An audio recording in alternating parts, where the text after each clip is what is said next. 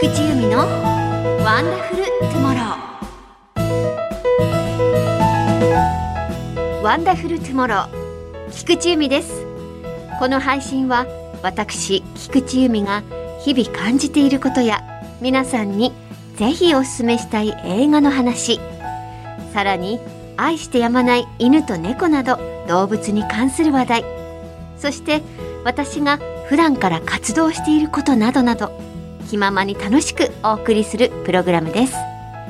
大好きなワンコにゃんこにちなみまして毎月12日に更新してお送りしています。おかげさまで5回目を迎えました。ありがとうございます。8月ですね。暦の上では8月7日に立春を迎えましたね。今頃お盆休みの方もいらっしゃるかもしれません。今日は後ほどペットの預け先についての情報などもお伝えできればなと思っております。前回第4回の配信でお話しした3年ぶりに復活した東京湾の納涼船に浴衣で乗ってきますとお話ししたんですけど乗ってきました、その日はそんなに暑くない日だったのであと久々の浴衣を着たっていうのもあって気分がノリノリで風がとっても気持ちよくてまあ子供たちにとっても私にとっても久々に夏の思い出となりました。ワンダフルトゥモロー今回もワンダフルな情報を分かりやすくお届けしたいと思います。菊地の声を聞いて素敵な明日をお過ごしください。最後までぜひお付き合いくださいね。菊地由美のワンダフルトゥモロー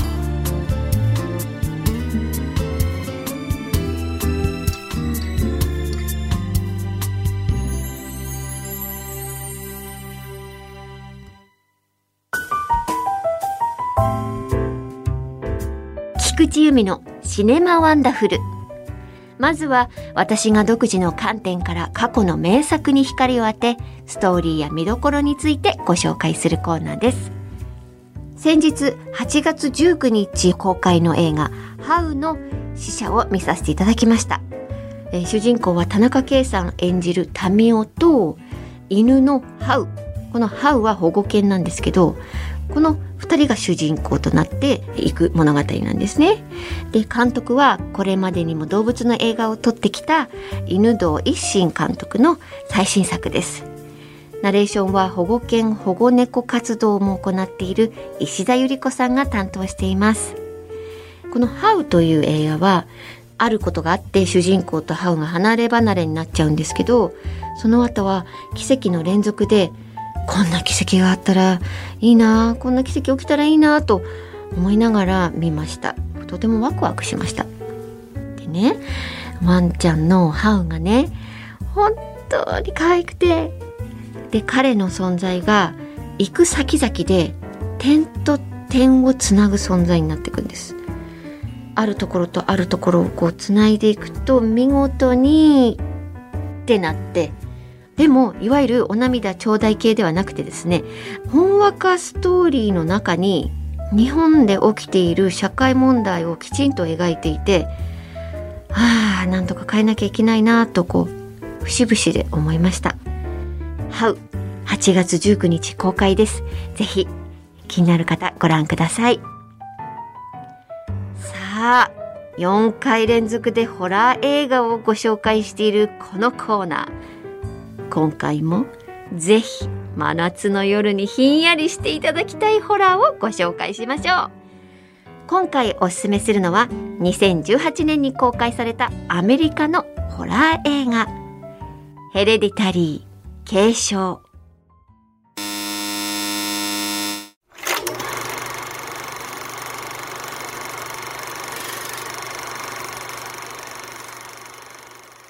この作品が長編映画デビュー作となった現在36歳の新鋭アリ・アスターが監督、脚本を手掛け、公開当時アメリカでは直近50年ホラー映画の中の最高傑作、21世紀最高のホラー映画などと絶賛され大ヒットしたホラーです。早速、あらすじをご紹介しましょう。主人公、アニー・グラハムはミニチュア模型を制作する芸術家。夫スティーブ、息子ピーター、娘チャーリー、そしてアニーの母エレンと暮らしている。ある日、母であるエレンが亡くなる。もともと母親と微妙な関係だったアニーは悲しめずにいる。涙も出ない。しかし、おばあちゃん子だったアニーの娘、チャーリーは祖母を失って悲しみに暮れている。アニーが母の遺品を片付けていると、遺言のようなものを見つける。ごめんなさい。多くは語れなかった。犠牲は恩恵のためにある。と書かれた手紙を読んでしまう。そう。アニーの母エレンは何かを崇拝し、家族全員が何らかの原因により命を落としていたのだ。ふと部屋の暗がりに母のような影。アニーはぞっとして慌てて部屋を出る。祖母の死後、チャーリーは寂しさからおばあちゃんの姿をあちこちで見るようになる。そして奇妙な行動をとるようになる。一方、アニーは母の部屋を閉めたはずなのに開いていたり、母のお墓が荒らされていたり、異変を感じていた。そんなある日のこと。息子のピーターから車を貸してほしいと頼まれたアニーは、妹のチャーリーも連れて行くように言う。ピーターは仕方なくチャーリーを連れてパーティーへ。ここから怒涛の恐ろしくおぞましい展開がスタート。パーティーの夜の出来事。アニーがグループカウンセリングを通じて出会ったジョーンという女性からの誘い。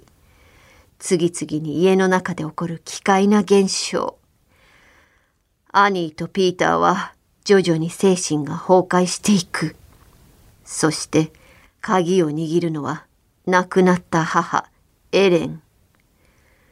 グラハム一家の行くつく先はいかに？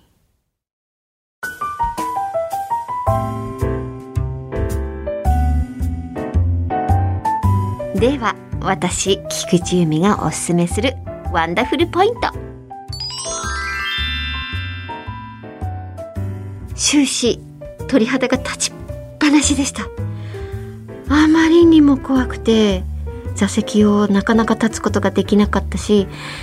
夜もしばらく怖かったです。キャストでは特にアニー役のトニ・コレットそしてチャーリー役のミニー・シャピロが素晴らしい素晴らしく怖いトニ・コレットのあの叫び顔なんであんなに縦に口が開くの？っていうぐらいすごい素晴らしいんです。素晴らしい女優さんなんです。そしてミリーはですね2014年にミュージカル「マチルダ」でトニー賞を史上最年少13歳で受賞した女優であり歌手です。彼女なしにこの映画は完成しなかったでしょう。付箋がたくさんあるので複数回見てあと気づく部分も結構あります。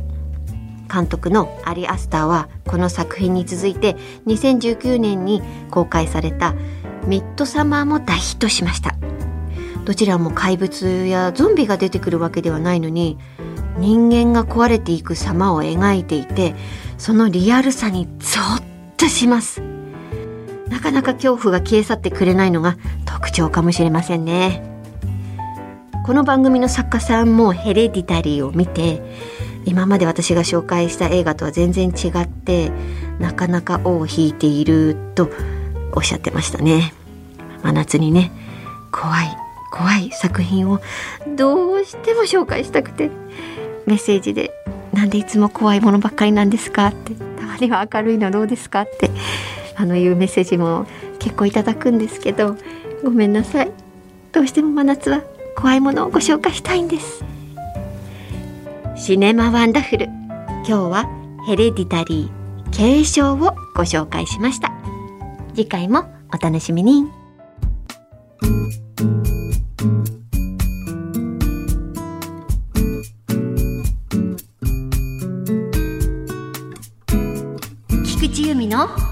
ワンダフルトゥモロー。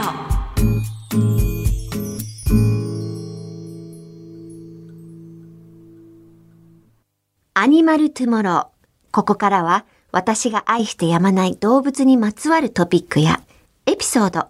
そしてお聞きいただいている皆さんに知ってほしい動物たちと共に生きていくことなどをお話ししてまいります。日本放送で平日月曜から木曜日に放送されているナイツ・ザ・ラジオショーの木曜日レギュラーとしてザ・動物ショーというコーナーを担当しています。こちらもぜひお聞きください。さて、アニマル・トゥモロー。前回はワンコニャンコの暑さ対策。飼い主が気をつけることや、この猛暑をどうやって乗り切っているのか、というお話をしました。今回は、仕事や帰省、旅行などで数日または長期で家を留守にするとき、お家のワンコニャンコをどうするのか、最新のお預けサービスや情報をご紹介していきたいと思います。一時預かりサービスとしては、ペットホテルを利用するのが一般的ですが、シニアや持病のあるペットなら、動物病院に預けるケースもありますし、ボランティアさんにお願いするケースもあります。また、ペットホテルも広かったり狭かったり、シッターさんや獣医師が常駐している、してないなど、お値段もかなり下がりますので、事前にしっかりリサーチして、預け先を決めてほしいですね。それで、その注意をする点としては、預け先を一度必ず見に行ってほしいんですね。ホームページだけだと、そこしか映ってないので、その他の大事なところ、例えば、そのホームページに映ってる部屋は広くていいんだけど、実は預けるところは小さなケージだよとか、そういうのがわかりますし、匂いを嗅いでほしいんですよ。やっぱりちゃんと清潔にしてるところは、あの、匂いもそんなにしないけど、掃除してないところ、やっぱりペットの糞尿はかなりきつい匂いしますからね。預けて帰ってきたらものすごい臭くて、みたいな、こう結構効きますので、ぜひ必ず一度見てほしいと思います。そして、あの、面倒を見てくださる方と直接会って相談して、お互いにコミュニケーションをしっかりとっておく。やっぱりね、一番悲しいのは預け先で迷子になることが多いんですね。慣れない土地で迷子になったら探すのは本当に大変です。心細いし、かわいそうですね。しっかり、あの、お散歩してくれる時は、ダブルリード、二重にリードしてもらうことを必ず約束したりとか、24時間その方と、その会社と連絡が取れるようにすること。で、その子に合った預け先であること。例えばその子にとって大勢がいるワンコニャンコがいるところは苦手だったり、えーそれからそもそもワンコニャンコが苦手の子もいますね。そういうのもちゃんと事前にリサーチしてから預けることがいいと思います。そしていきなり預けるんじゃなくて、最初は2、3時間から4、5時間、5、6時間とこう、だんだん伸ばしていく、こう練習する、練習しながら慣れてもらうのも、ワンコニャンコにとってもいいことだと思います。えー私は基本旅に出ません。えー我が家の子たちは、まあ、保護猫、保護犬がほとんどで、で、それでいて、シニアの子がほとんどなんですね。それで、毎日のご飯、薬、点滴なんていう子も、そういう子ばっかりなんで、旅は長いことしてません。でもそれでも仕事の場合で2、3日留守にするっていうこともありますので、そうなると両親に頼んだり、夫にお願いしたりしてます。あと、えー私は長いお付き合いをしているペットシッターさんにお願いしています。私がお願いするのは訪問型ペットシッターです。うちはね、頭数も多いし、若いのからシニア、犬も猫もいるので、キャリーケースにそれぞれ入れて、自転車で一匹ずつ運ぶとか、ガラガラと一匹運ぶのは結構大変なんですね。なので、お互いストレスになるのを避けたいということで、うちに来ていただいてます。で、ワンニャンのお世話ですね。この子にはこれです。何時にこうしてください。この子の特徴はこれです。これ嫌がります。これ好きですっていうのも細かく細かく書いたメモを お渡しして、ワンニャンのお世話をしていただきます。で、写真を撮ってレポートを送ってもらうという形です。これだと、まあ、ワンニャンは慣れない環境とか狭いケージに入れなくていいので、いつも暮らしているお家に来てもらうことでストレスを少しでも減らしていきたいなと考えて私はこの形にして長いですね。訪問型ペットシッターにして長いです。でもまあやはり長いお留守番はねかわいそうなのでできれば常に誰か友達にお世話をお願いするとか動物の扱いとか、えー、ワニャンと仲良しの人にお願いしてペットたちが一人きりになる時間がなるべく少しでも短くなるようにしてほしいなとそういう工夫をしてほしいなと思います。そしてまだあの若いワンコニャンコなら預けずに一緒に旅するのもありだと思いますよ。一緒に出かけるならアウトドアやキャンプペット OK のホテルとか、そういうところに一緒にちょっと旅するっていうのもいいですね。で、その際に本当にペットを連れてっていいのかを確認すること、それからそのペットたちが実は別部屋だったりとか、違うところに預けなきゃいけないなんてこともたまにありますので、その預け先の確認をすること、それからダニやマダニ、フィラリアですね、蚊の対策をしっかりして、それと、あとはですね、食べ物とかおやつ、お水も用意して、まあ途中でね、寄って買ったりは、やっぱりなかなかね、ドッグフード、キャットフード売ってるところが少ないですし、その子に合ったご飯もね、しっかり持っていかなきゃいけないので、荷物はすごいどんどん増えちゃうと思うんです。その他に必要な荷物としては、ベッドだったり、キャリーケース、気温の変化もあるかもしれないので、毛布とか、ペット用の服ですね。それから何かあった時に駆け込める動物病院。これを必ず調べておいて、えー、その行く先々でこっち行った時はこっちの病院にしようとか、こっち行った時はこっちの病院。それをきちんと調べておいた方がいいです。何があるかわかりませんからね。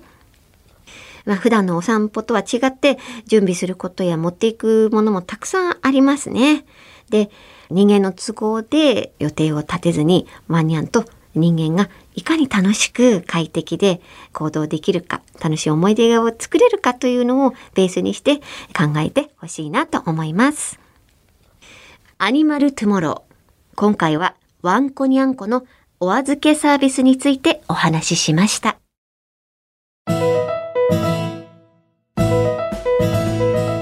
菊地由美がお送りしています。ワンダフルトゥモロー。そろそろお別れのお時間です。夏真っ盛りですからね。皆さん帰省先やお出かけ先でこの番組を聞いてくださっている方もいるかもしれません。ぜひ安全で楽しくお出かけください。さて次回の配信ですが大好きなワンコニャンコにちなみまして毎月12日に更新しております。次回は9月の12日月曜日のお昼にお会いしましょう。ここまでのお相手は菊地由美でした。では皆さんご一緒に。ワンダフルトゥモロー。